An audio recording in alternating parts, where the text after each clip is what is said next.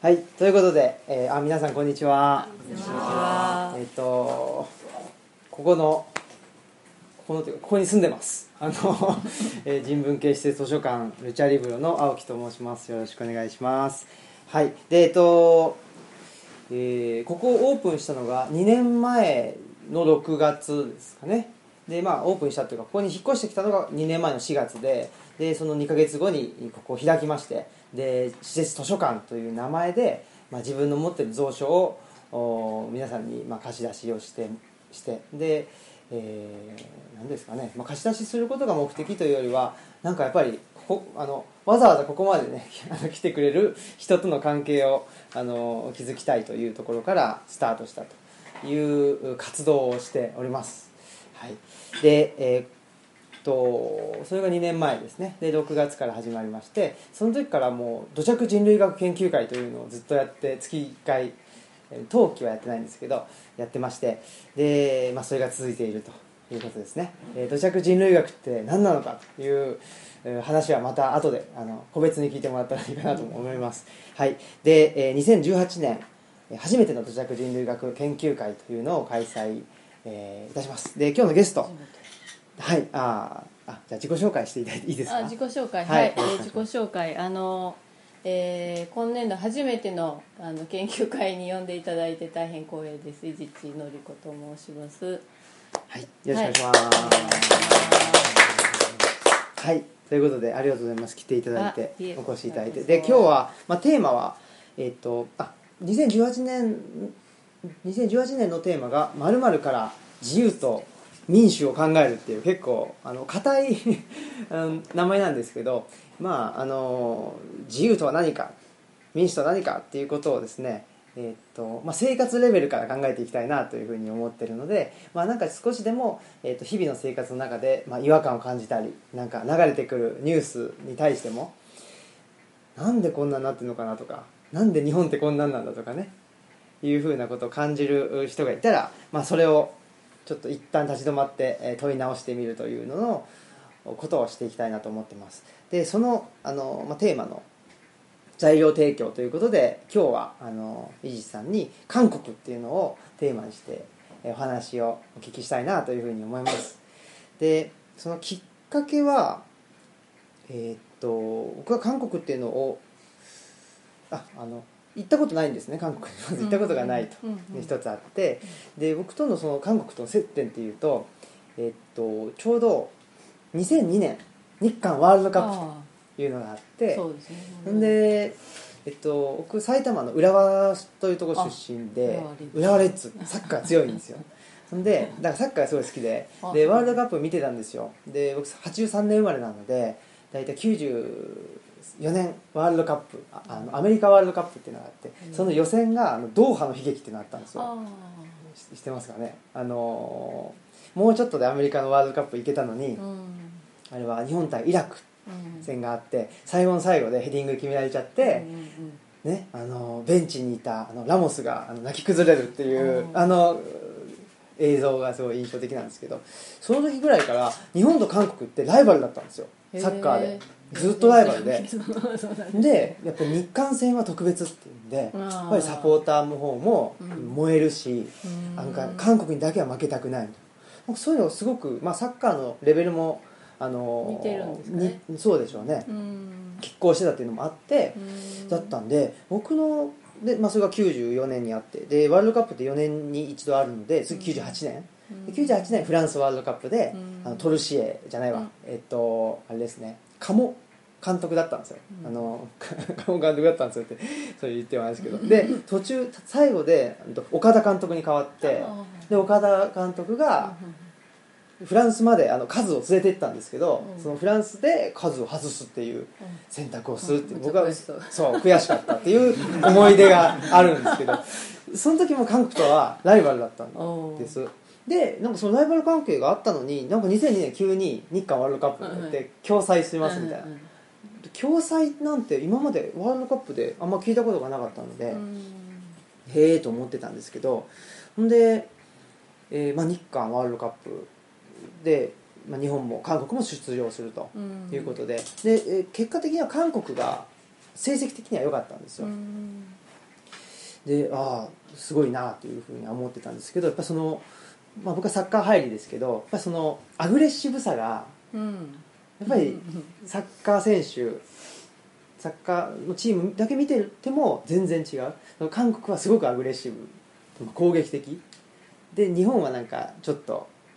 ハングリー精神が足りないみたいな言われてるっていう、そういうイメージがあったんですけど、であのそんなこんなで僕大学は東京の方の大学出てで大学院で関西に来た時に博物館で一緒に学芸員してた子が韓国の子でキムさんっていうんですけど、うんうん。その人がすごいおとなしくてうんうん。あんま喋んないし、うんですごいいう人もいますね。ね ですごい几帳面だしうん。でえっと思って そうで韓国の人ってもっとなんかねあ大雑把で？え大雑把っていうか あのエネルギッシュでわーってやるのかなと思ったら、そうじゃなかったんで。な人もいるんだ。そうと思ってえっと思ってなんか全然分かんなくなったっていう その状態で今いるんで。分 かりませんっていう感じなんですね。でえっと直近で言うと去年かな？今年だこ今年の初めだったかに僕あの山崎さんと映画を見に行って、うん。えっとあのアービングの映画えっとね歴史修正主義の映画を見に行って、うん。その時の予告編でえっとザ・メイヤーですか？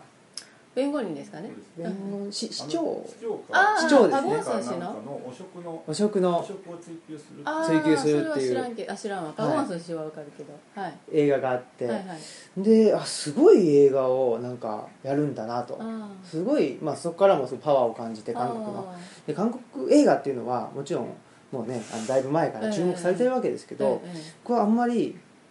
きちっとは見たことがなくて、うんうん。っていうのがあってでタクシー運転手っていう今うん。公衆事件をテーマにした映画もあってすごく絶賛されててうん。韓国でも1200万人ぐらい見てるっていうことですよね。だからまあすごいえー大ヒット。で公衆事件っていうのはまあ実際にあった事件で、まあ、いいその市民に対してう、ん。あのまあ、政府側うん。っていうかまあ権力者側が、うん。あーまあ、弾圧したといううん。話だと思うんですけど、うんそういうのが1980年ですかね。80年はい。ですね、80年にあったということも聞いてでこれはまあ韓国のなんか民族性とかで一括りにはあんまりしたくなくって、うんうんでもやっぱりあの学生を中心とした民主化の運動っていうのたくさんあるうし、ん。ですごくそのああのアグレッシブな人はアグレッシブな人でいるし、うん。っていうんでなんかそのやっぱり日本って何？とか日本人ってこうだよねみたいなところをあまり一括りにしないためにもうん韓国っていうのをちょっと知ることでうん。なんかすごくあの今の日本の状況も見えてくるしこれからの東アジアの状況も見えてくるかなというふうな感じで思っているとうん。い。うはい状況なんですけど、はい。すいません長々と一人で喋って。いえいえ。ちょあんであのまあ韓国って何？って言った時に、うんどうどうお答えしてますか？いつも、まあ、あの授業とかもそうかもしれないし基本的にはあのいろんな韓国に対するそのうん。ベースの知識がいいろいろだと思うんです皆さん。そうですよね、はい、なので。そうですね、はい。まああのえっと韓国に行ったことのある方っておられます？この中で。4お人3分のあ野村さんがああ野村さん野村さん。来たね。あこんにちは遠いところ。遠いところから。ありがとうございます。どうぞ。あ韓国に行ったことがあるかを今聞いてたんでどうぞお座りください。どこでも。もしよろしければもうもうちょっとだけ前にすみません来ていただけたら。まあ、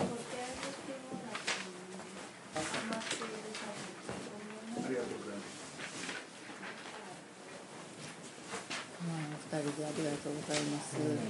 素晴らしい遠くから。遠くから最遠最遠方最遠方かもしれないですね。一番遠いかも。一番遠いかもしれないほんまにうん180キロぐらい。一番遠い。で す一番遠い。はい韓国行ったことある人国行ったことある人はって聞いてたんですよ今。えっとあります？野村さんとかあるんかな？僕はあります。あります？あります。ないですか？えっと韓国のイメージってどうですかね？行かれたんですっけはい。どうでした？えーっとあまりそのソウルに行ったんですけどやっぱり都会ってこともあってその雰囲気はあまり日本と違わなかったなっていうイメージ。ああなるほどね。ソウルのイメージがね。ああ木原さんはどうですか、青木さんがお話しされてたように印象もともと行く前はなんかそのアグレッシブな感じっていう印象を持ってたんですけど、あの実際行ってみて、まあ、大学の時の友達とかも韓国のソウルとかに暮らしてたりするんですけどなんかその人たちと、まあ、日常の生活を共にするといやそんなアグレッシブな側面だけじゃなくってなんかもっといろんな落ち着いた側面とか、いろんな側面があるのでなんかでイメージは一緒にいると変わります。ああそうですか、あああのえっと今ね地図を配らせていただいてあのこの地図のね出典はまあこの本なんですけどあのムン・ギョンさんっていう、まあ、私のまあ友人なんですけど友人というでもまあ年はだいぶ上ですけどえっと新現韓国現代史っていう岩波書店から出てる新書の本があってでその中にこれが前のやつええあの旧版と新版があってで新版はあの、えーリ・ミョンバイ・ミョンバ、えーというねあの大統領以降の時代を付け加えた部分があるのが新版ですね。でその中の地図をあの一応今日ねあの朝鮮半島全体をじっくり見たことがない方も多いかなと思って持ってきました。であのいつもそうですね韓国のことを話す時あの韓国を話すんじゃなくてこの朝鮮半島全体を思い浮かべてもらえるように話したいというのがいつも思うことですね。うん、で一応あの地図にあるようにあちょっと見えにくいですけど38度線っていうのが真ん中に、まあ、あるじゃないですか、うん、あるけどその朝鮮半島に住んでる人たちにとってのその自分たちの国のイメージっていうのは、まあ、今の、えー、とすごい若い世代はちょっと違うと思いますけどまあそうですね。それでもやっぱ30代ぐらいまでの方ぐらいだったら、えーこの全体を考えるというふうに思ってもらったらいいかなと思うんですけど私が言ってたのはあのいつも行くのはこの一番南端に、うん、と乗ってる最終島っていうチェジュ島という島にえー二十、何年通っております。うち住ん住んでましたけど2年ほど。家族も半年ほどいましたけど。はい。あのーあチェジュ島って言うんですね、ええチェジュ島とチェジュ呼びますね。島言いますよね。はい。ああほうほうほう。まあここが朝鮮半島の本土ではなくてチェジュ島島ですね。島ですよね、はいはい。うん。まあ、あの沖縄のような、はい。えー、と日本の中でのポジションだと思っていただくといいと思いますよね。あの昔タンラっていうあの独立国だったんですよ。でそれがあの、まあ、半島部の、えー支配に置かれるようになってで朝鮮王朝時代には完全にその独立国自あの自体が解体されて、うん。えーい一地域になってうん。今に至るっていう、はい、そういうところですね。朝鮮半島全体で見た時に、まあ、よく言うのは南北問題えというか、やっぱりその第二次大戦後の世界っていうのはあー南北の問題が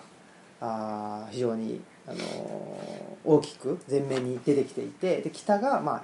いわゆる社会主義で南が資本主義、えはい。で社会主義は、えーまあ、ソ連がうん。一番あの中心にいてで資本主義陣営っていうのはあのアメリカが中心にいるとうん。いうことで、えーまああ結果的に北朝鮮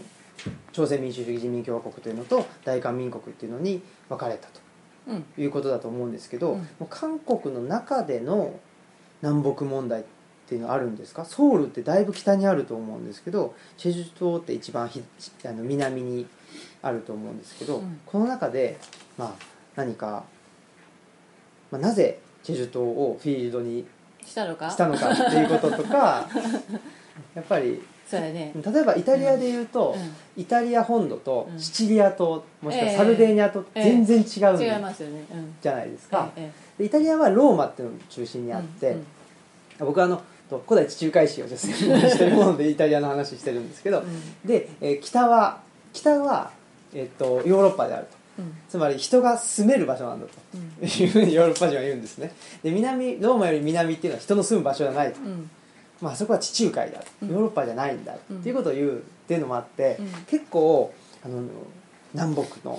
文化的な問題。でその文化的な問題っていうのはただ文化的な問題としてあるわけじゃなくてやっぱり社会経済的な問題、うん。まあえー貧しい工業化されているっていうのが背景にあるんですけど、そのちょっと2点を伺いたいな。あのなぜそのチェジュ島って選ばれたのかっていうのとこの韓国のにおけるチェジュチェジュ島の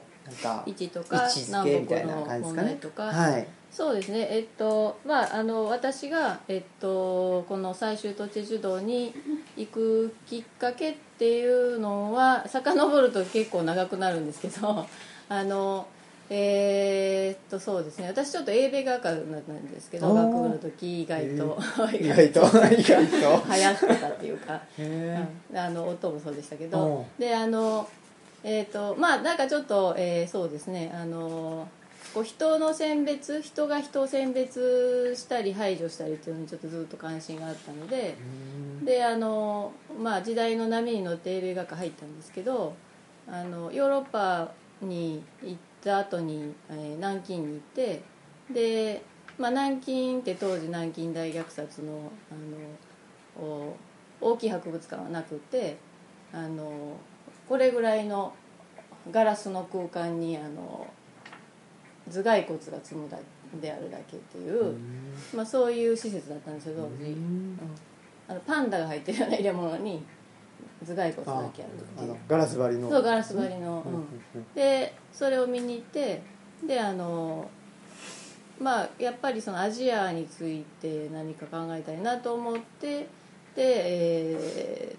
とまあ自分で何を考えていいかよく分からなかったんですよね。バブルの時代だったしあもうバイトしたら生活できるみたいな時代だったんで。で関心はあんねんけど何を勉強しようかなっていうのは大してあんまりこう決まってなくて。でいろんなこうあの世界のいろんな、えーマイノリティの人たちの話を読んだりとか日本の中の読んでましたけど、まあ、たまたま相談したその、えー先生が在日朝鮮人のことやってみたらっていうふうに言ってくださってそこまで在日朝鮮人っていうのは知らない。全然。けどあの、まあ、物好きなので私何でもやってみようかなということで調べ始めたんですけど調べ始めてであの、まあ、さっき青木さんが言ってはったみたいに、まあ、ごくそのどういうんですかね普通の生活をしている人たちの姿っていうのはなかなか本で見えないんですよね、有名な人とかあの差別で戦ってすごいこうあの名前がお太文字で出るような人のあのことは分かるけど、まあ、ごく普通に生活してる人たちっていうのがまあ分かんないですよね。それでどうしようかなと思ってであのうん当時その在野でですねあの日中は、えー会社行ったり工場行ったりしながら週末研究会をするっていうのが関西って多いんですよ、うん、それはあの、えーどう言ったらいいかな。あの、まあ、学生運動の中から出てきた一つの流れでもあるしえーもう一つは、えー在日コリアンね。在日、えー朝鮮人と私は呼んでますけど朝鮮半島および最初とルーツで植民地期に日本にやってきた人たちの2世3世の人たちが自分たちの学びをそういうその自分の日々、えー食べていかなあかん仕事の時間以外でやってたわけ。でそういう場所っていっぱいあるんですよ関西ってね。でそこに、まあ、ご縁をいただいて行くようになったんですよ。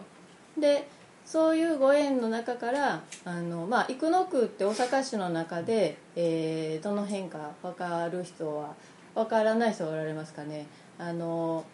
大阪城から見たら少し、えー南東は南東の方かななあるんですけどでそこは、まあ、在日朝鮮人のことについて学ぶといったらなんかスポットみたいなところなんですよ。住民区民の言った4分の1ぐらいが在日コリアンって言われてるね在日朝鮮人。でそこにあのまあ多くの研究者が行くんですよね勉強しに。で今あかなりも、えーたくさん。でその当時はそんなにまだいなかった。で、えーそれがまあ90 89年からやったから91年いたかな。であのどういうふうに行こうかなと思った時にあの生野区の中に識字学級があるんですよね。主に発教ってで主にっていうのはお母さんという意味で発教っていうのが学校っていう意味なんですけど識字っていうのは字を読めるように字を学ぶ。学ぶですね、で夜間中学もあるんですよ、うん。夜間中学もあるんだけど夜間中学は少しちょっとハードルが高い方が多いんですよ。あのなんでかというとうーん、えー来られる方たち私がいた当時でも来られる方たち70歳とか80歳なんですよ、ならその年で初めて鉛筆を持つ。でそのそのまでの間のそのすごい大きな社会の変化を生きてこられてるじゃないですか。だからその中で、えー特に女っていうことがあって 日本も男女差別はありますけど朝鮮って儒教の観念が非常に強いから特に男尊女卑がきついんですよ。で昔ほど女は学問はいらないうんっていう考え方が強かったんですねで女の人たちはだから文字をもう別に持たないでもいいみたいな感じ。で特にそういうその、えーまあ、考え方プラス社会の変動期で学校自体がちゃんと成り立ってなかったりしたから機会があっても学校に行けてない人が多かったんですよね。で日本に来られたりするとますますね大変じゃないですか生活が。でだからハングルも書けないしその前日本が植民地の時に学校も行けなかったしっていう人たちが日本に来て、えー字をまあ読み書きできないまま生活できるんですよね。できるんですよ。私も、まあ、私私はちょっと一緒にしたらあかんけど、まあ、最終といった時全然朝鮮語できなかったんで、あのそれでも生き生きてきはったわけ70とかまでね、でその苦労っていうのをいろいろ聞いたんですけど例えばその自動販売機があるっていうのが分かってで缶ジュースがまあ並んでますよね。でその人たちの仕事っていうのは例えば、えーこういうこのピンとかい1個こうビーズ1個つけていってっていうので、えー今で言ったら1円にもならない。1個作って。でそれをたくさんすればするほどお金になるじゃないですか。そしたら100円を稼ぐのの大変さっていうのを身をもってしてるから、字がわからないとそれがオレンジジュースを飲みたいねんけどオレンジジュースなんかでもサイダーなんか普通の炭酸ないやつなんか分かれへんわけですよね、そうするとその100円がもうものすごくもったいないじゃないですか。だから喉乾いてても我慢して帰るとか。うん。それがあの大都市のね真ん中の生野っていうところではずっと当たり前のようにそういう生活を過ごしている方たちが、まあ、ずっと多かったんですよ。でそういうお母さんたちが あの子供の手が離れて、えー仕事を多少その、えー息子のね家族とかも一緒にいるようになってで余裕ができた時にその識字学級に来はったわけですよ。で、えーそこで初めて鉛筆を持つからこの前もあのハングル相談を外風館でって言ってたんやけどま、っすぐまず線が書けない。うん、みんなその小学校入った時は覚えてないと思うねんけど「あ」っていう字のこの棒がスッと今多分みんな書けると思うんですけどこの鉛筆を持つとまずお母さんたちは手が震えるんですよ。それまで包丁をこう持ったり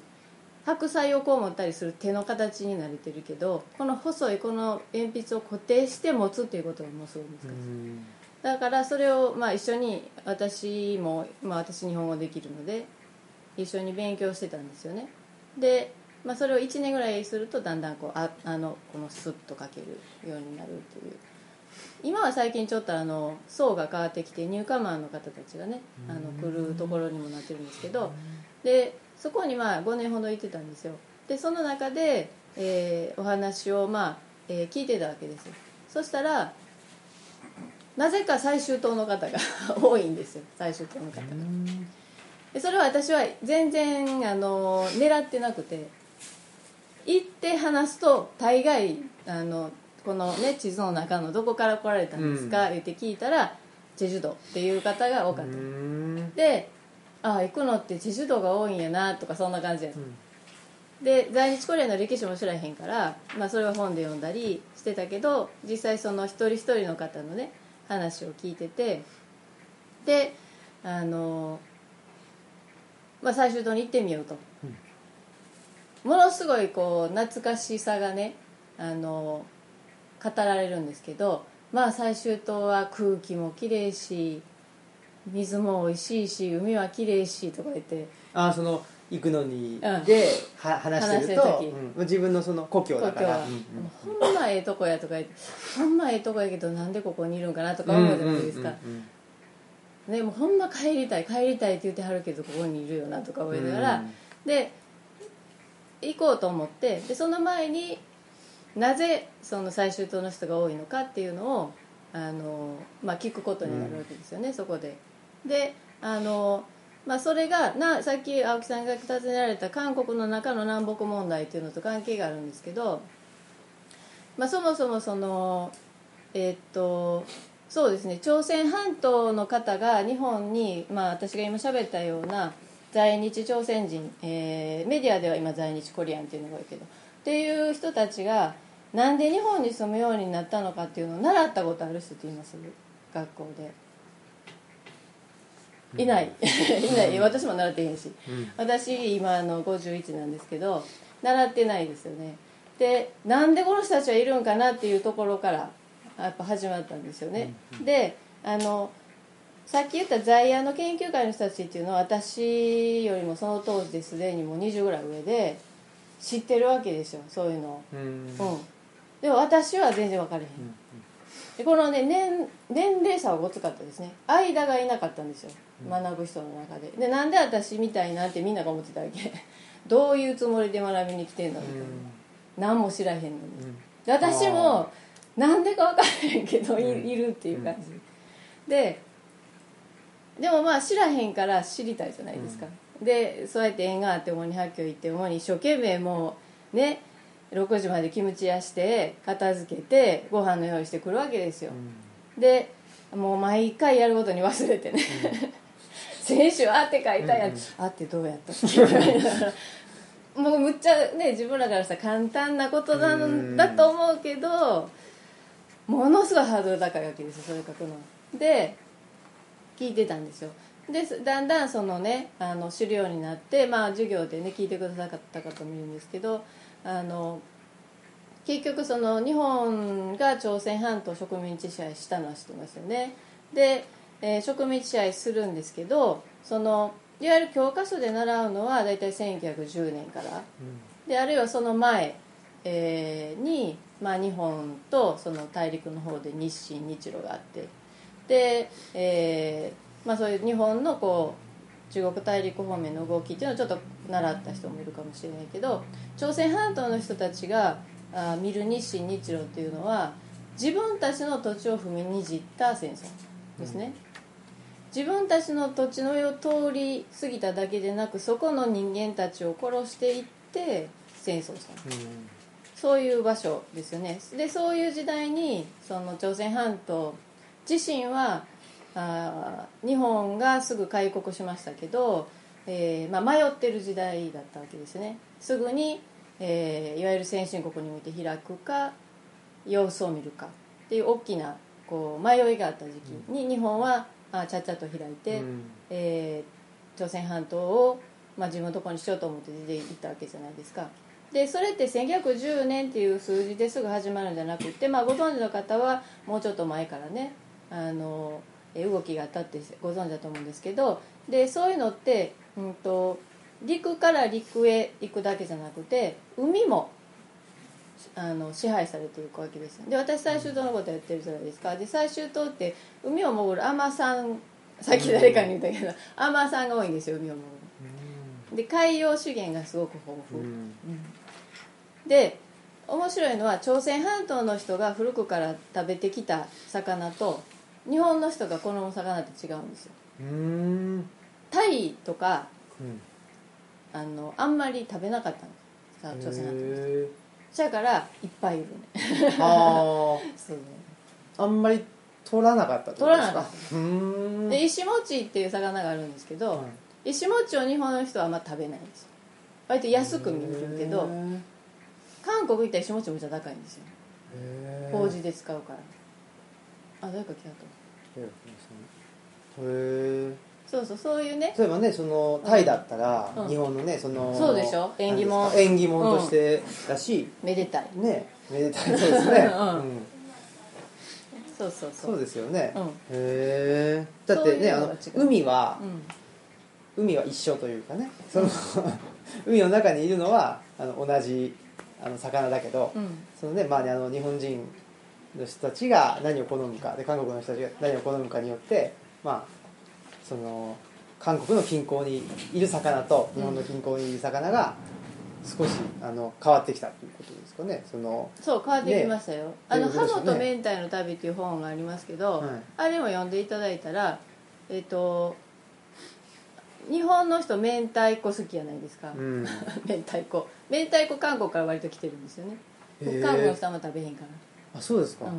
へえ。とかね。そういうそのやっぱり食の思考が違うと、うんうん。まあ、それから商品としてお互い成り立つっていうのがあるけどそれはまあ当当分に成り立ってたらいいけどそうじゃないやっぱ歴史がまああるわけじゃないですか、うん。植民地支配があって、まあ、その前,、まあ、前哨戦的に日本は、まあ、海にもねあの支配の手を伸ばしてたのが19世紀末からなんですよ。だから19世紀末からあの朝鮮半島の海に今これはまあ兵庫の人ですけどあ今マルハマルハはマルハっていう名前だったっけな缶詰のねマルハっていう会社の、えーまあ、創業者が、はい。あの兵庫の人ですけど、はい。まあ、その人が、えーパリ万博の時に発動船を初めて日本で作ってでそれで機械化に成功してねそうスピード化が進んで、えー流通がまあ早くなったっていうのがあるんですけどでそういうふうにその、うん、と朝鮮半島に対して日本は、まあ、バーッと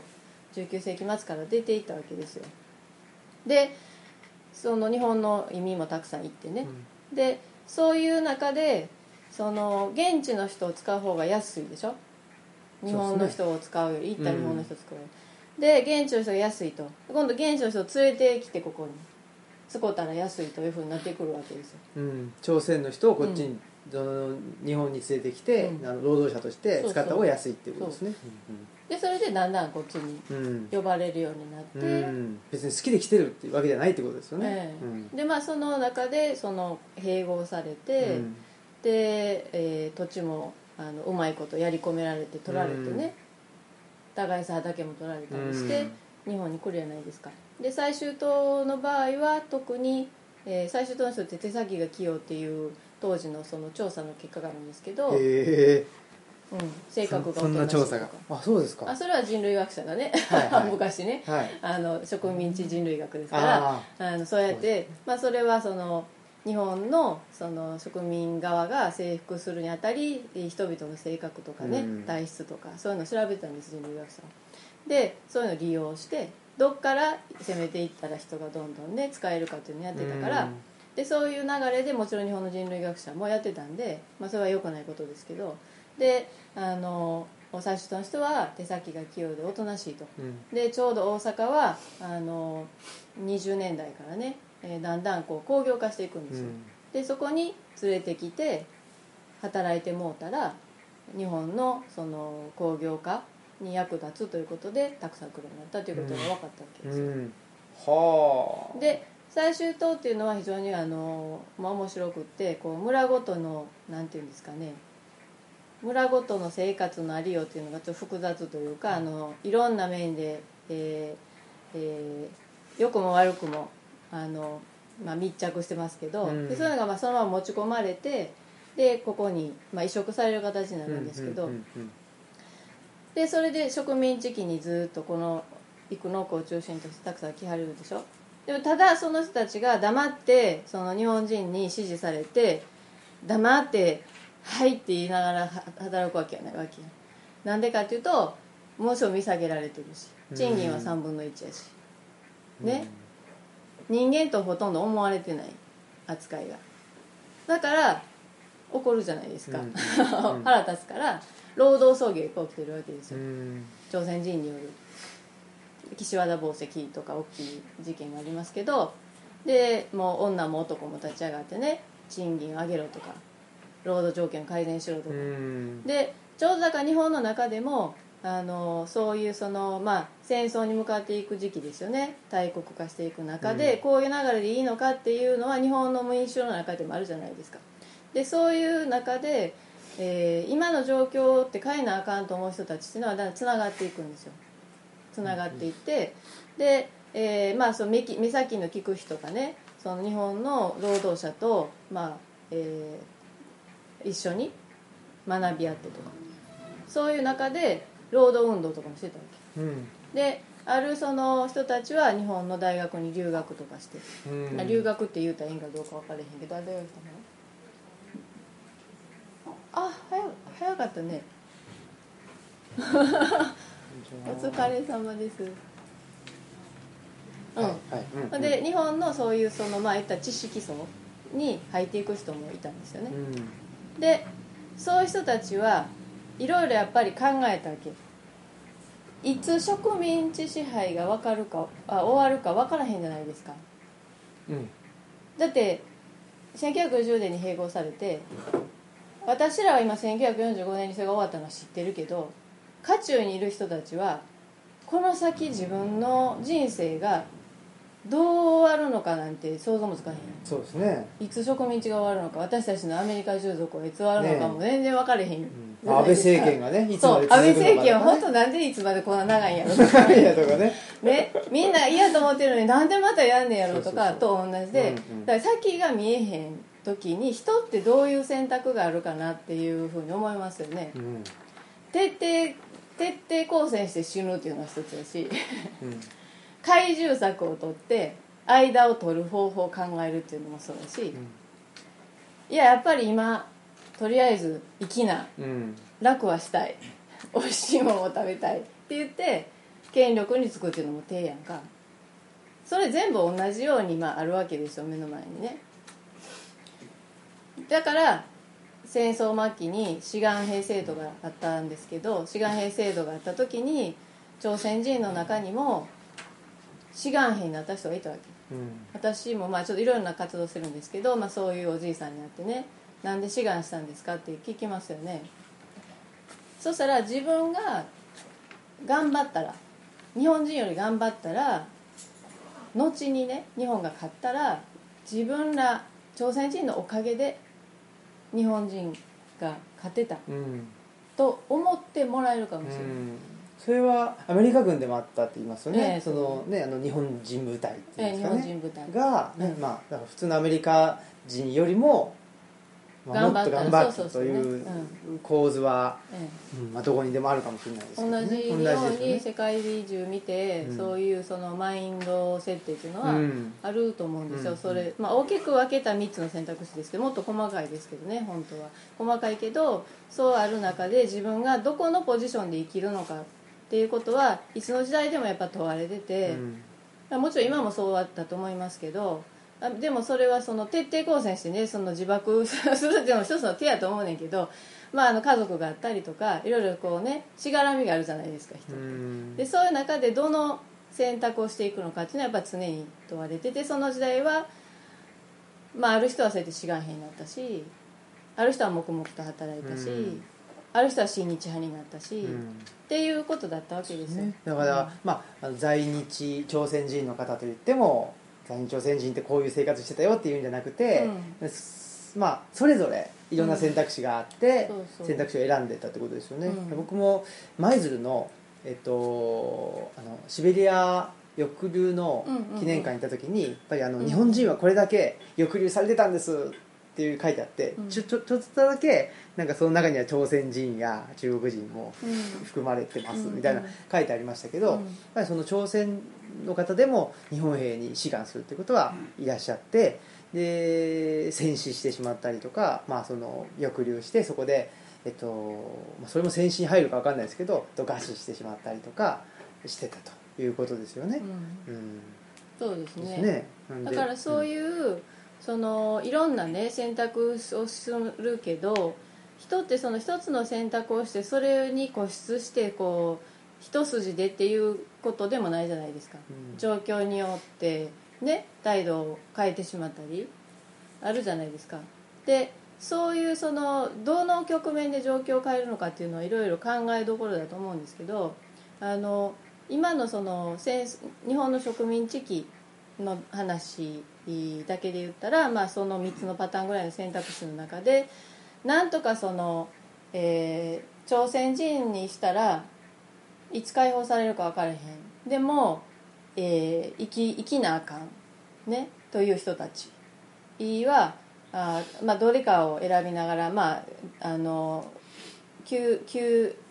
こう急先鋒的な人は結構たくさん亡くなってますけどもう投獄されて拷問されて死んだりそれはその日本政府によって、うんうん。そのってことですか？とかまあまあおい互いのねうん。親日派の朝鮮人がいるからその人にやられたりもするしそういうまあ中のね関係の中でダメだったりしてこう人間のこう像って複雑化しますよねそうやって。あるけどで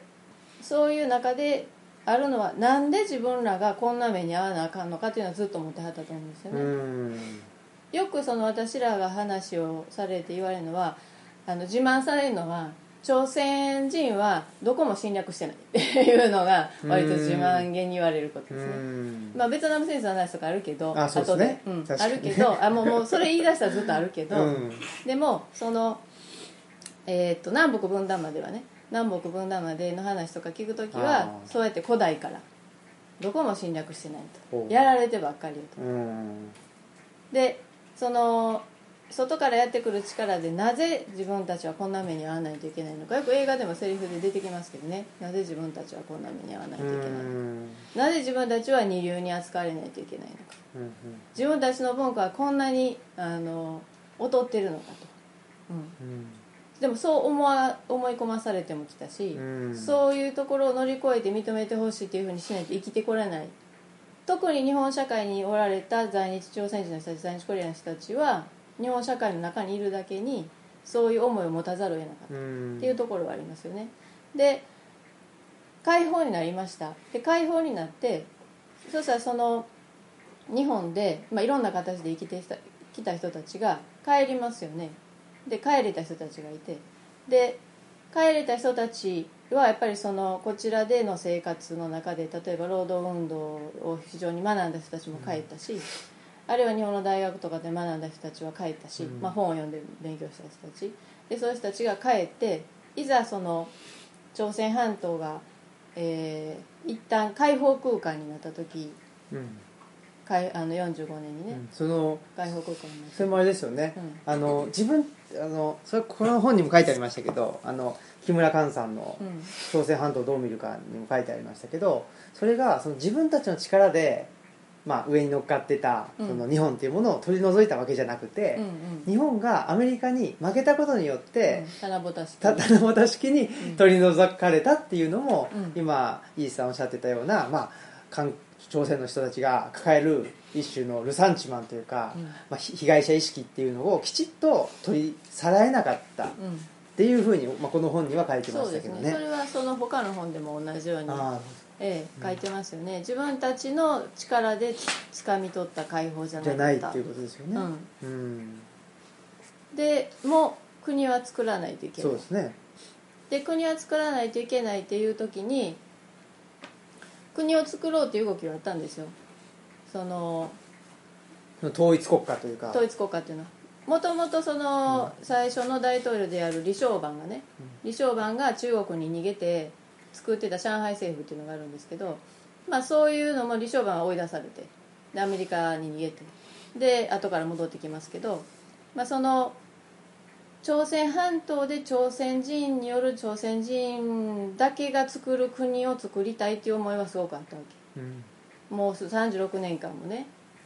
あの日本政府によって、ね植民地支配されてきたわけだから、そうそう。そうやっぱりまああのー上位者がいない国っていうのを作りたいっていう思いですよね。そうん。それはすごくまあ分かる話いやいやだなとはまあ思いますよね。うん分かりやすい。うん。うんうん。とは思います。作ろうとしたんだけどまあ、この朝鮮半島っていうのはもっと大きい図で見てもらったら大陸へのやっぱり足がかりだし、まあ、あのいろんな方がいますけどあの朝鮮半島が分断されてなかったら日本が分断されてたんじゃないかって言われるように、まあ、太平洋に向けての、まあ、窓口じゃないですか。でここに、まあ、米ソが入ってきて、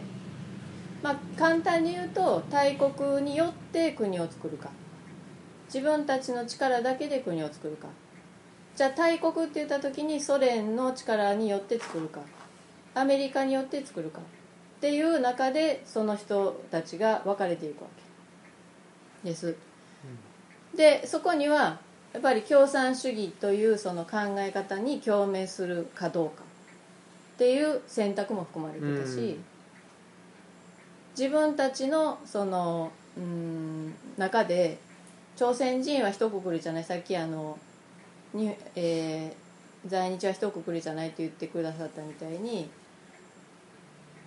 植民地期に権力によって親日派になってむっちゃ金を儲けた人もいたわけですよ。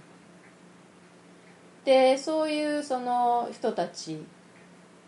はやっぱり既得権益を話したくない。で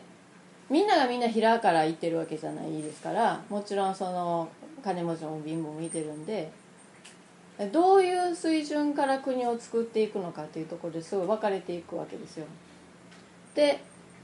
そういうそのいろんな人のいろんなこうこうまあこだわりというわけじゃないけどそれも革新的にあったわけじゃなくって本当にそのちょっとしたご縁ですよねそれこそ、あの朝鮮半島ってすごくあの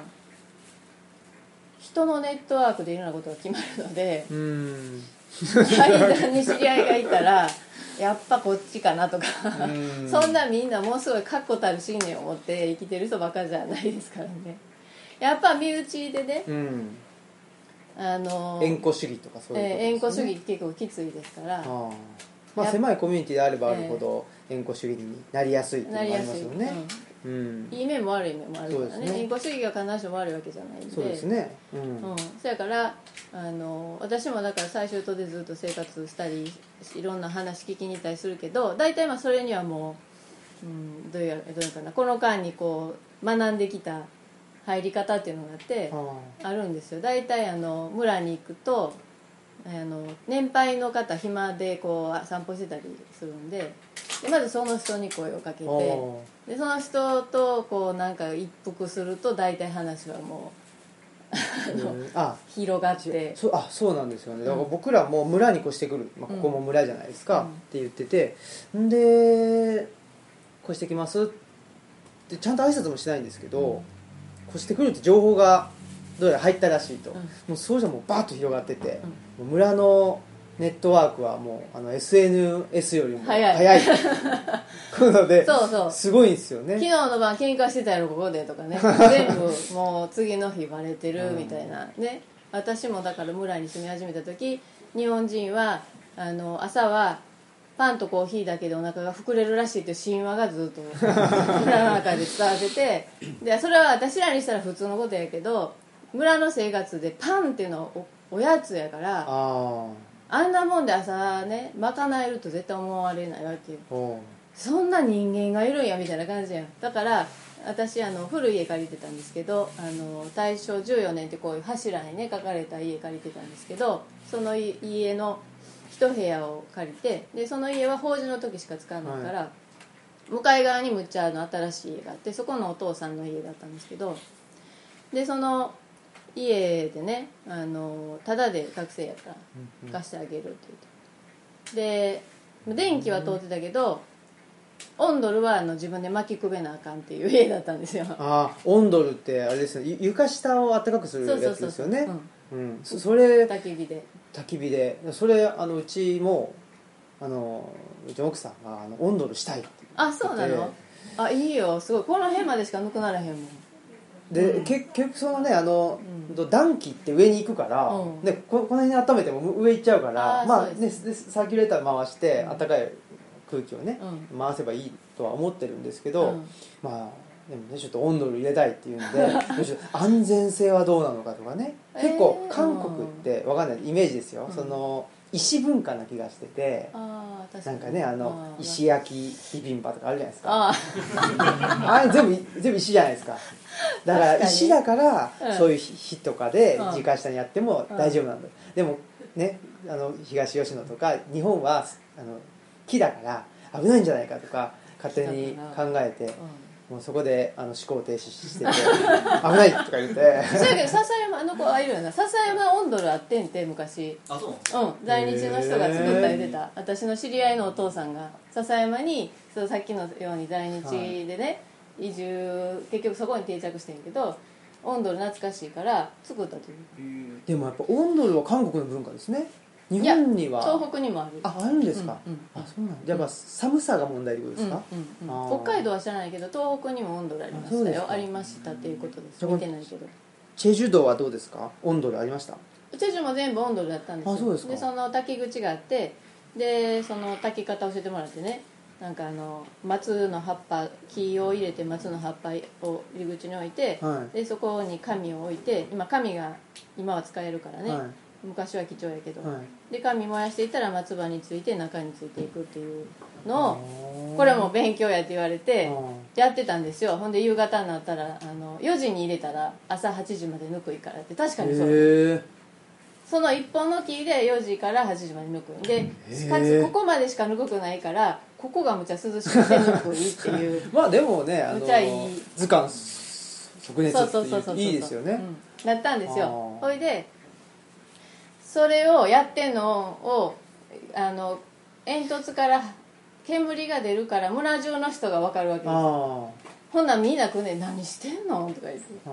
「そんなんやってんのこの村であんただけやで」とか言って。みんなボタン1個で ボイラーがバーってついて。ああオイルヒーターオイルヒーター。やったんやけどその家は古いから、はい。あのそうやってあであのお兄さんが「あのそれしー」とか言って「あのはい」とか言って 何も知らへんわけ。他の家がどんなんも知らへんからはい「はい」とか言って焼き芋焼いたりとかしてたら「あのあいいですね。かわいそう」とか言われて。かわいそうこの貧しい。この村でこんなことやって日本からわざわざこんなとこまで来てこんなことやってかわいそうやからって言って日本で買ってきた電気カーペット貸してくれたんですよ。は それからやらなかったんですけど面倒くさくなってやらなかったあでそういうのありますね。なんか村に例えば、まあ、あの移住とか言って越してきた人とかって好き好んで薪ストーブ使ってるんですよ。基本的には。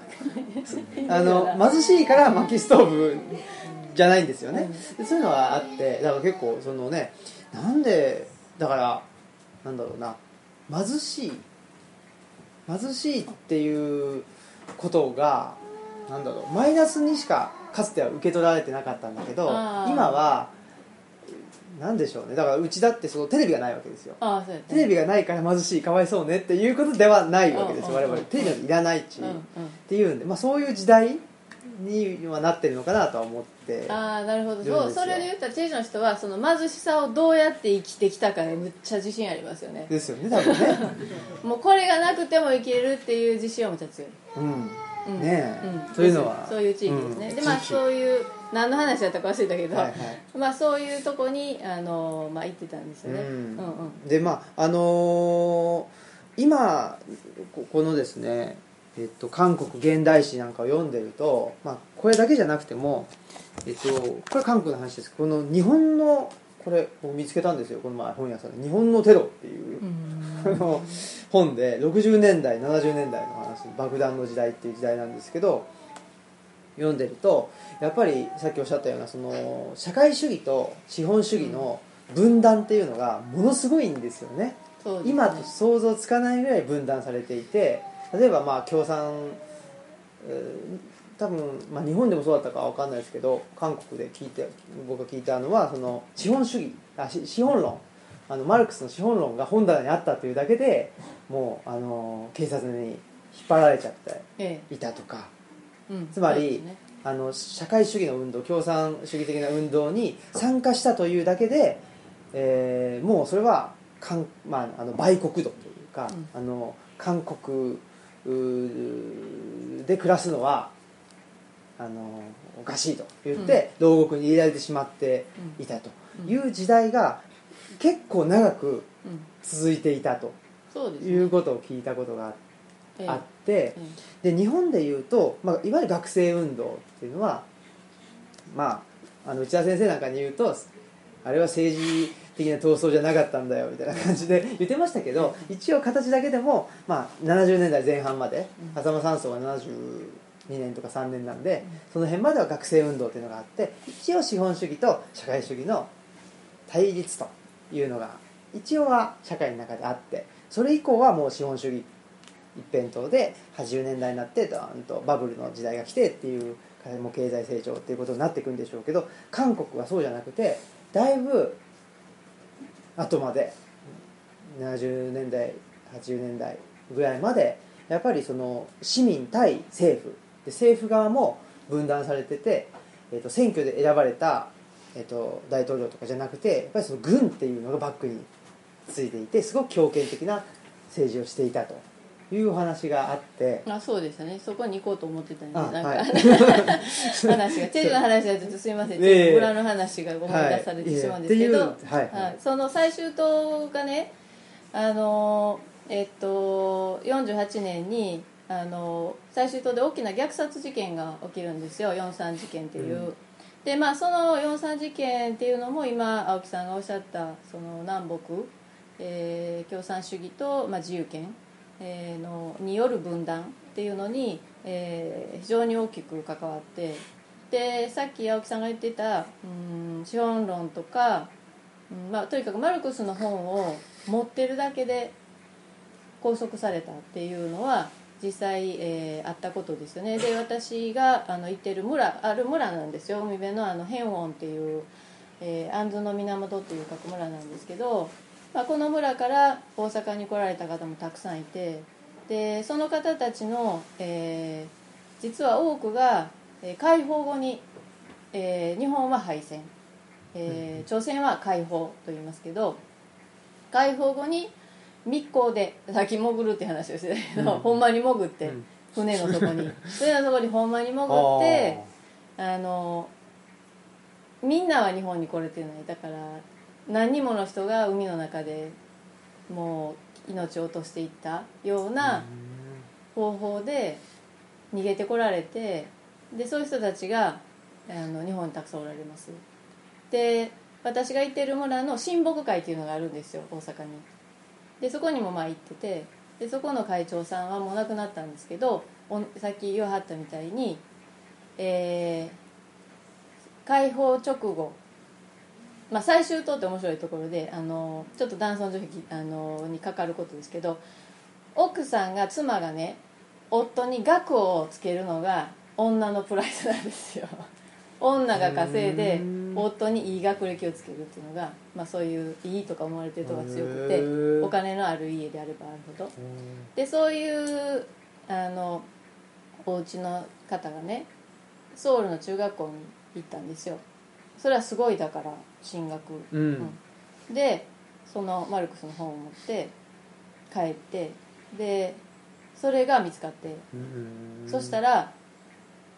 面白いのはさっきの人的ネットワークの円弧の話だけど抑える側やられる側もどっかでつながってるわけ。うん。だから、まあ、今のねみんなの生活私らの生活だとちょっと分かりにくいじゃないですか。急にこう踏み込まれて押収されてだけどそうじゃないから明日来るらしい。は逃げた方がいいっていうのが同じそあのは拘束する側から入ってくるわけこう。あでその方はあの海女さんの乗る船にね網の下に隠れて海女さんたちがその上に乗ってあの分からないようにしてで沖にある船まで連れて行ってで釜山経由で日本に来られてもうそのまま一回あ88年以降にあの何十年ぶりに最終島にね訪問されてから帰りあの亡くなられましたけど、うん。そういうのもあるわけ。だから東国もあるし日本に逃げるっていう、うんうんでその解放直後のね話をき村で聞いたりするとあの時の社会主義は今の社会主義と違うというふうに言う方もいますね。でその植民地期に押さえつけられてたじゃないですか。一応人しなみに朝鮮人というくくりでバカにされ差別されねえー、過当に見見られてた次の段階を迎える時にやっぱりその共産主義ってある意味で憧れるんですよ。だってみんな平等やってるか。らほんまかどうかは置いといて。でそういうふうに憧れるけどそのもの自身を勉強して憧れる人もいいるしその言葉を聞いてやっぱそうやなと。人って一緒やないか。と思う人たちもいた。わけでもやはりそのさっきちょっと話しましたけどすでにできてるそのあの貧富の差がありますよね。だから既得権益守りたい人もいるでしょ、でそういう中でその結局アメリカ支持に行く人と北支持に行く人と、まあ、分かれていたわけですよ。でもどっちでもないっていう人もいたわけ。でどっちでもないっていう人はどんどん実は北からも南からもというかソ連からアメリカからも殺されていたわけでもで最終島はその中の、えー一番最後に殺される地域になったわけうん。で言ったらその朝鮮人による朝鮮人の国を作ろう派の最後の拠点が最終島だったんですまあ、それはいろんな理由があって、まあ、島で離れてるからっていう話もあるし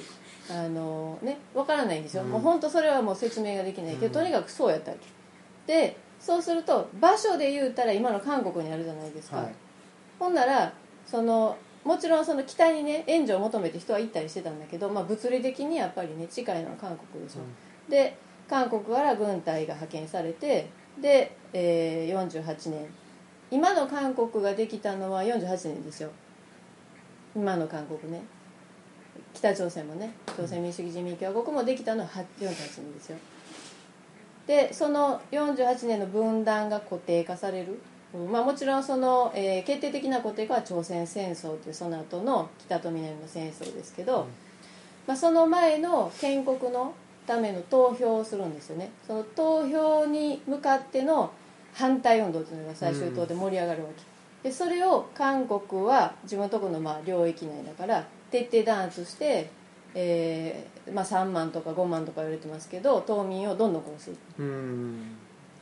でその時の理由は共産主義者だから。うんっていう理由なんですよ。殺すのは。共産主義者。で私がお世話になってるねさっき言ってたその新しい家に住んでるお父さんはねあアボジって言うんですけど朝鮮語で。もう今の今までずっとねあの受け入れてくださってうちの家族もみんなお世話になってますけどアボジはその時お父さんとお兄さんとお姉さんを殺されてるんですよ。で生き残ったのは、えー母とそれから山の方の村に結婚でいてたお姉さんだけど。言ったらまあ発想的に女性の発想っていうのはやっぱ男系中心やから言ったら一人ぼっち的な感じ、で自分が家族を養わなあかん立場になっていて。でおその殺されたお父さんがまず殺されてお兄さんがその時18歳で。でお姉さんは、えー子供がお腹にいたんですけど、えー流れ、えー弾に当たって殺す死んでしまって3ヶ月後に。でなぜ殺されたか。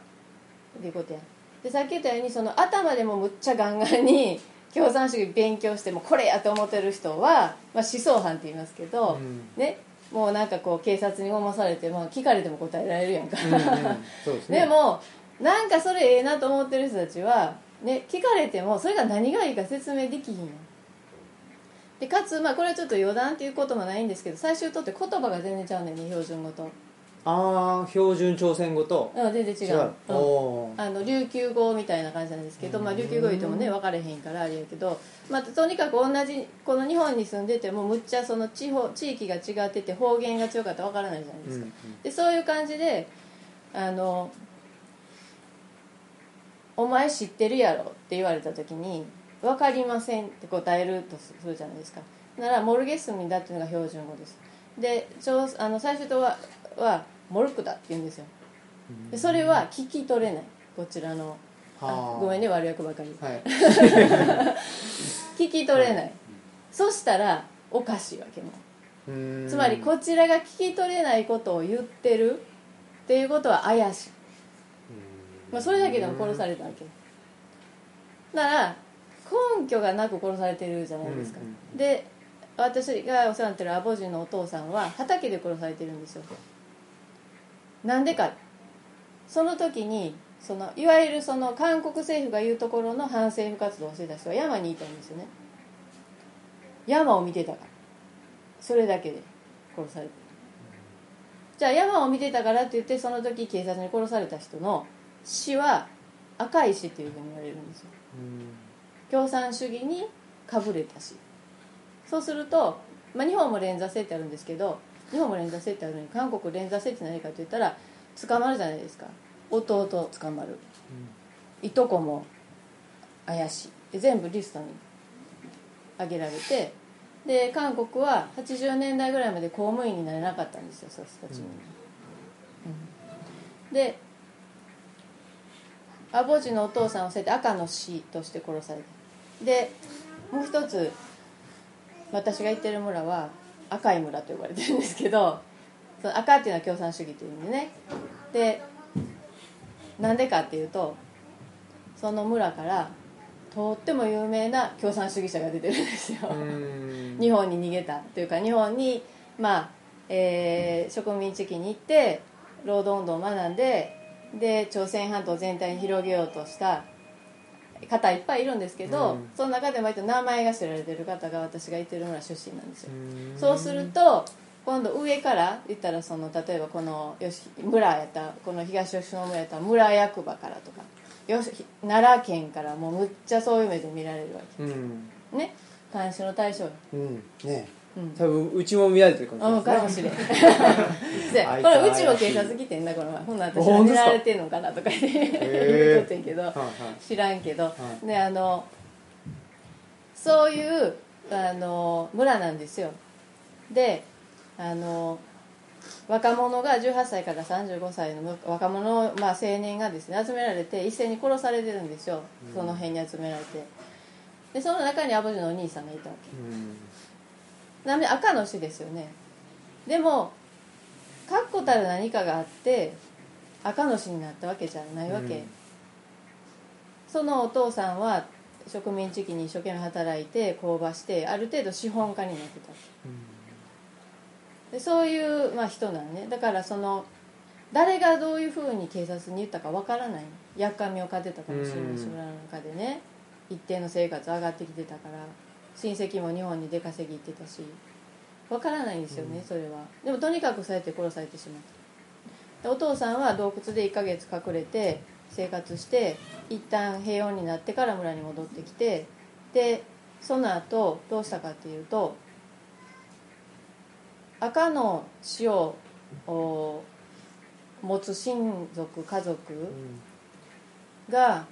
ずっとそういう目で見られるっていうのはもう韓国の建国って韓国のその憲法っていうのは反共ね共産主義反対が国税なんですよ、国のベースなんですよ、うん。今もね。今ムン・ジェインさんすごい頑張ってはって今日もねちょっと見てきましたけど、うん。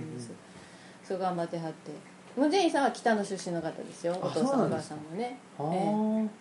あの今から話すちょっとことと関係してますけど。でそういうその私がお世話になってるお父さんはどうしたかというとそういう同じような最終党の人がいるわけ赤の死を抱えざるを得なかった。人が多くがですね男の人は朝鮮戦争に従軍するんですよ。うん。朝鮮戦争に従軍して最も危険だと言われる海兵隊に入る。志願する。そこで愛国心を見せることでさっきのその志願兵と一緒に言ってる時代に生き延びないとっていうふうに選択する。うん。だから韓国の朝鮮戦争での韓国はあの朝鮮戦争と言わないんですよ。韓国戦争って言うんですけどあの海兵隊4期5期は最終党の方がとても多いんですよ。で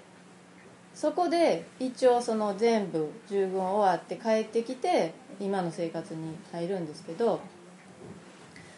まあ、そういうその朝鮮戦争でねあの韓国軍と北の軍隊がまあ戦いますよね。バックにアメリカとソ連いたけど。でその中で同じ民族同士言ったらまあ日本の、まあ、昔の江戸時代よりももっとひひどいですよね。武器がすごいから、ね、300万死んだとか言われてますけど、うん。でそういう同じ民族同士がね同じ言ったらまあ親戚同士が戦うような中で、もちろん殺し合いもひどかったけど人の移動がものすごいですね。人の移動がだからそういうその45年から50まあ4 3年ですけど朝鮮戦争終わる。の人のこの流動化の中でさっき言ったムン・ジェインさんはえーお父さんお母さんが北で北の朝朝鮮半島の北側の出身で避難してこられてで、えーこの地図で言うたら、えープサンの近くに巨大の京に最最終島の最に島というかコジェイドっていう島がありますうん。ここはあの朝鮮戦争の時の捕虜収容所もあったところなんですけど今あの捕虜収容所はあの、えー博物館になってますけど、まあ、そこに避難されるんですよ、まあ、これはあの国際市場で会いましょうっていうのをねご覧になられた方はちょっと想像できると思うんですけど、まあ、そういうそのあの北からね越南って言ってにあの来るね人たちがいる。避難して。でそういう人たちは言ったら南に来たら誰も親戚がいないじゃないですかほとんど、うん。一からまたそこで始めますよね。で私が最近ね面白いなとあこういうことだったのかって気が付いた一つは何かというとさっき言ったように韓国ってすごいあの人的ネットワークって特に親戚付き合いがうん。広くて深い。最終といったら13神道まですごく親しいからあ親戚として。あすごいですね。え大変なんやだからうん付き合いが。うんうんうん 冠婚葬祭が大変なのか、ね。お金が出入りがする、それがこの時期に北から来られた人って親戚がいいひんから知らんねんそういうの。ないから。あはいだから正月に人が集まるとかいう経験がなかったんですよ。そういう同世代のねあのソウルで先生してる人と喋ってて「そうかそういうことやなやっぱり」とか言われてみて初めてあなんていうの？長く生まれ育って身内がいるとこが外れてし生きるっていうこととそこにまあ北出身っていうのがかぶるけどあこういうことなんやなって言われへん北って出身ってあ韓国で。言えない。今は言えるけど。あさっきのようにその連座性とかえー反響っていう問題があって、今の60代ぐらいの人っていうのは学高校の時に北の人間はあの頭から角が生えてますって教育されてるんですけど本当にそう思ってた。本当に。本当にそう思ってないって。うん。うん。でないとそう思わないと成績は上がらないし、うん。はあ。評価されない。そうか。すごいですね。うん、だか。そっからそれぐらいこう体の中にこう練り込まれてる埋め込まれてる、うん。その分断の影響の中を、まあ、韓国の人たちは生きてきた、うん。だから親戚ムネイさんっておばさん北にいるんですよ。あの離散家族のねあの対面が始まったでしょ？民主化の中でね軍事政権があって、長く軍事政権があってさっきの光州事件っていうのがあるんですよねそれがあってそれが終わって軍人じゃない人が政治を司るようになって、うん。で南北の面談っていうのが始まった時にムン・ジェインさんはおばさんに会ってる。はあ。その時初めて。初めて。ああ、うん、あそのまあもうもうそろそろあれなんですけど。すいません生いえいえ。いやいろいろあって。あれなんですけどやっぱりその分断ってことですね。南北分断っていうのが日本が経験していないうん戦後のうちの一つかなというふうには思っていて、でさっきあの伊豆さんおっしゃられたようにその朝鮮が分断されなかったら日本が、まあどのような形でか分かりませんけど分断されていたという可能性があると、うん。つまり、えーソ連を中心とする社会主義が関西になるか関東になるか、まあ、関東になるのか、まあもしくはなんか北海道がねあの、ソ連に入るみたいな話はね、あのあっあのあったということはよく聞きますけどそういうような形で、まあ、分断っていうのは、まあ、日本では一応まあ経験しなかったということが一つあるということとあとはやっぱりその分断っていうのが韓国の韓国というか朝鮮の人たちが好きで分断っていうのを選んだわけじゃないと。いうことがすごく大きいなというふうに思っていてで韓国の国是として反響があるってことは、えやっぱすごく大きなことであってというのも今のまあムン・ジェインさん大統領いらっしゃいますけどムン・ジェインさんとキム・ジョンウンさんがうん。話して決められる問題じゃないっていうことですよね。え話して何やから決まるんだけど結局決めるのはその上にいるアメリカと、まあ、中国米中の意向っていうのを踏まえないと何も朝鮮半島の話は決まらないと。いうことはすごく大きい大きいんだけどもい一方で日本に置き換えた場合日本ってなんかすごく自由にやってるような気がするんだけども、結局まあ日本の属国だっていうあ日本 アメリカの属国だっていう話がありましたけど結局やっぱりアメリカの意向っていうのを出ることができない。っうん。ていう現実が見えないようになんかある。っていうのが日本の状況なのかなとは思うんですよね。日本と韓国って比べた時に明らかにアメリカの属国でああのあるっていうのがもうありありと見えてるのが韓国で、なんかその辺がなんか自分たちもそれを認識しないようにしてるし、誰もそれを言わないっていうのが日本なのかなっていうのが思うんですけどね。うん。うんそうですね、うん。まあそういうふうにあの私たち例えばあのえーっとそうですね。みんな若いから。みんな若いから、まあ、山崎さんとかうちの夫とかやったら朝鮮戦特需とかねいうのを、うん。あの聞いて、えー教科書では習って、えーますけど例えば日本が高度経済成長がなぜできたのかっていうのは朝鮮特需があったからっていうのは大きいわけだし、朝鮮戦争があったから、ええ。日本の経済発展が成功、あのできたんだっていうことですよね。そうですねベトナム戦争とかベトナム戦争。なんかまあにその間日韓条約でのあの朝鮮半島からの、まあ、朝鮮半島に金は貸すけどそれはその金で朝え日本の部品を買えっていうね。そういうあの約束での、えー経済保障とかそういうのってまあ後で勉強するんですけどもちろん私も。でもそれはあの私も知らなかったしつまり私たちのその戦後の高度経済成長っていうのがもちろんアメリカの後ろバックが日本にも韓国もあってでこういうことが成り立ってきたっていう上でこの今の生活がなんで可能になったんかっていううんことをやっぱり考えるっていうのがあのもちろん造国であるということをじゃあやめますとかできることじゃないじゃないですか、うん。そういうふうなことを解決策としてすぐに求めるっていうことは難しいけど私たちのこの戦後の生活のこの底上げっていうのが誰を踏み台にしてやってきたのかっていうことについて考えるうきっかけになったらねそれだけでもあの私たちの自由とか民主っていうものがあの何だったのかっていうのを考えることにはなるのかなとは思います、ですね。であのーイースさんが編集ですかね。はいはい。なさっている「本当は怖い自民党改憲草案」っていうのがあってで、まあ、僕も読ませていただいたんですけどやっぱり、えーまあ、今の安倍政権もそうですけれどあのーね高プロっていうんですかね高度プロフェッショナルなんちゃらって言って、まあ、残業っていうのを廃止してもうどんだけでも働けるようにしようっていう 働かせ方改革だって言われてますけど、まあ、あれに始まり安保法制に始まりもう全て、えー議論っていうのを通さずに強行採決する、うん。つまりロジックを積み上げていくぎ事実を積み上げていくんじゃなくてもうそれありきで、もうだからこ答えは決まってるとうん。いうことじゃないですか、うん。答えが決まっててなんて言ったらいいかもわからないぐらいの、もうコープロもデータは間違ってるんだけども、強行採決しますとか、安保法制も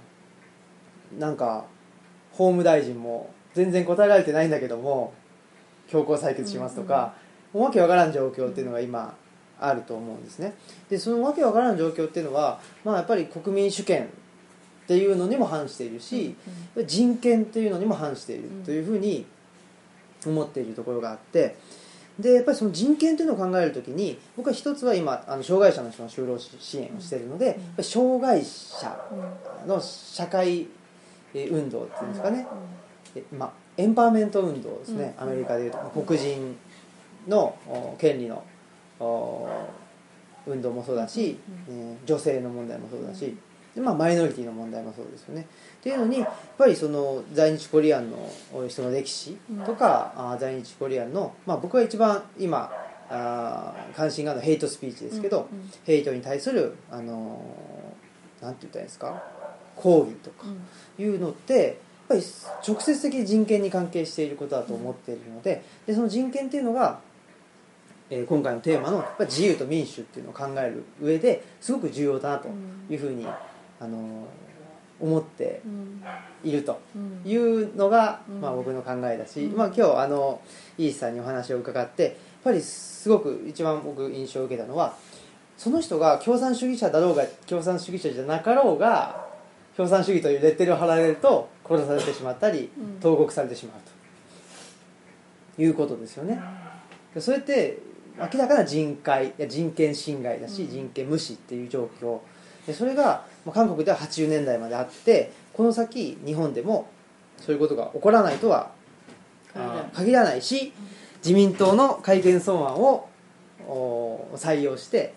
これが、まあ、あーと日本国憲法が変わってこういうふうになるとそういうことがあり得るよっていう話ですね。あり得るよというかもう高い頻度でうんあるというふうに僕はあのいろいろと話を聞いたりこの本を読んだりしてると思ううん。ということですね。はい。はい、っていう感じなので、なんか質問そうですね。でちょっと休憩していただいて、はい。休憩取ってで質問を、はい。皆さんからの質問を受け付けて、でみんなで考えていけたらいいかなっていうふうに思ってます。はい。なのですいませんが 一旦中断ということで、うんありがとうございました、ありがとうございます